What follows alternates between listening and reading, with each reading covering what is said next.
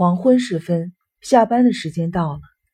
尤西在更衣室换上了洗衣店替他洗好、熨好的衣服，走出了医院。在医院外边的公用电话亭里，给家里打了电话。昨天夜里刚跟母亲吵过架，今天不想跟他见面。尤西打算在医院附近的护士宿舍里睡一会儿，就去上后夜班。电话铃响了半天，智穗才接电话。今天后夜班不回家了。尤西说完，不等智穗答话，就想挂断。但智穗说的话比尤西快。聪智一直没回家，声音里混杂着担心与疲惫。尤西只得重新拿好听筒，一直都没有回家。追着你出去以后，一直没回来。您给医院打电话就是为了聪智？我也担心你呀，听说你在上班，我这心呢就放下了一半。跟他的事务所联系了吧？打了不知多少次电话，都是电脑值班，说今天和明天星期天休息，也不知道这孩子跑到哪儿去了。这时，尤西又想起了父亲和双海儿童医院的事，想起了聪智追究的事。那时候。我对聪智和智穗说了些什么，还是什么也没说呢？尤西想问问智穗，但是他没有问的勇气。这时，智穗说话了：“我还想等你回来商量商量呢。”从智穗的声音里，尤西感觉到母亲要纠缠不放，于是故意用明快的语气说：“嗨，他一个大男人，可去的地方有的是，您不用担心。”过于担心啊，对您身体也不好嘛。说完，啪的一声把电话挂了。挂上电话，尤西把额头顶在电话机上，长长的吐了一口气。尤西摘下了听筒，拨了生一郎的手机号码。拨通之后，是生一郎沉稳的声音：“我是九板。哦，昨天那么晚才回家，没事吧？”生一郎的声音格外的亲切：“没事儿。”现在给你打电话没关系吧？我也就是在事务所里整理一下文件。你在事务所？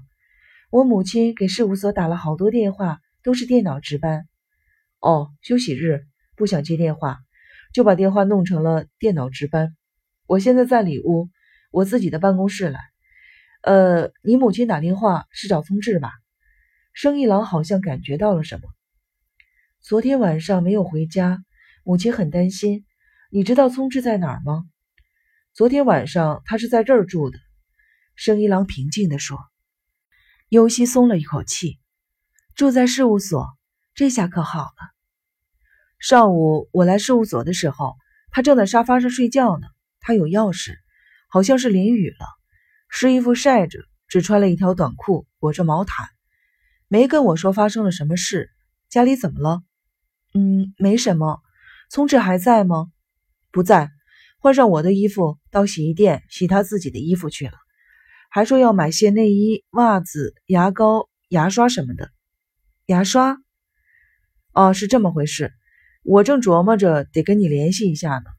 他说他打算在事务所住一段时间，在事务所住？为什么？说是不想回家。尤西一下子想起了聪智在追问自己时。那双可怕的眼睛，怎么样？可以吗？生一郎的声音使优希回到了现实。不给你添麻烦吗？我有时让他工作到很晚，他在这里住呢，还能帮上我很大的忙呢。从生一郎的声音里，优希能感觉到他在微笑。生一郎接着说：“附近呢有便民店，房间里也有洗澡间。”一个单身汉在这里住上一段时间，没有什么大问题吧？我觉得对于你母亲来说，这样总比他马上就从家里搬出来找间公寓住要好一些吧。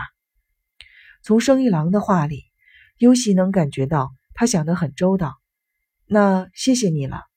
优希觉得自己跟聪智之间确实也需要冷却一段时间，就说：“如果不给你添麻烦的话。”就让他在你那里住一段时间，等他冷静下来再说。好，那我就任意驱使了。您随意。生一郎哈哈大笑着换了话题：“昨天晚上高兴极了。”尤西愣了一下：“高兴极了？什么叫高兴极了？昨天晚上发生的事情太多了。”过了这么多年，三人又见面了。生意郎补充说：“尤西总算明白了生一郎的意思。我也是，什么时候再聚一次吧？”尤西尽可能的愉快地说。他想把笑脸通过电波一起送过去，可是从电话上方的小镜子里，尤西看到的是一张勉强的笑脸。最后，尤西对生一郎说。聪智打算在事务所住一段时间的事情，请你让他告诉我母亲。生意郎答应了。尽管如此，尤西还是给母亲打了电话。智穗知道了聪智昨晚住在事务所，放了心，但听说会有一段时间不回家，又叹起气来。尤西在护士宿舍睡了一会儿，就去上夜班，一夜无话。尤西到底还是累了，脸色很不好。内田女士严令尤西回家休息。到家时，智穗正在房间里缝东西，弯腰弓背的样子看上去好像缩小了许多，眼也花了，戴着老花镜，以前潇洒的身姿踪影皆无。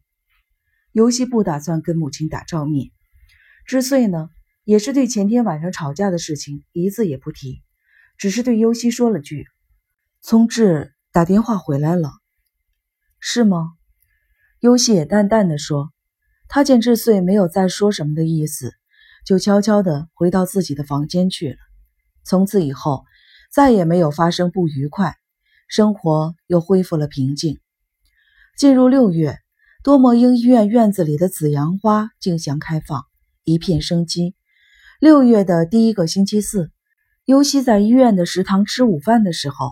看见电视上正在播出多摩川的画面，原来多摩川下游发现了一具女尸，由于损伤严重，只能判断出年龄在三十至六十岁之间。神奈川县警察本部正在加紧辨明身份。优希身边的一个四十九岁的老护士说话了：“你看，你看，神奈川的警察们紧跟着就忙活起来了。”他凑到了优希的身边。神秘兮兮地说：“淹死的案子可不好破呢，所以呢，如果东京的江户川里发现了尸体，警视厅都要动用潜水员，悄悄地一直搜索到千叶县那边。这回是多摩川，得把潜水员运到神奈川县。真的，这是我儿子说的，我儿子可是报社的。”说到这里，老护士不等尤西搭话，又自认为很幽默地抖了个包袱。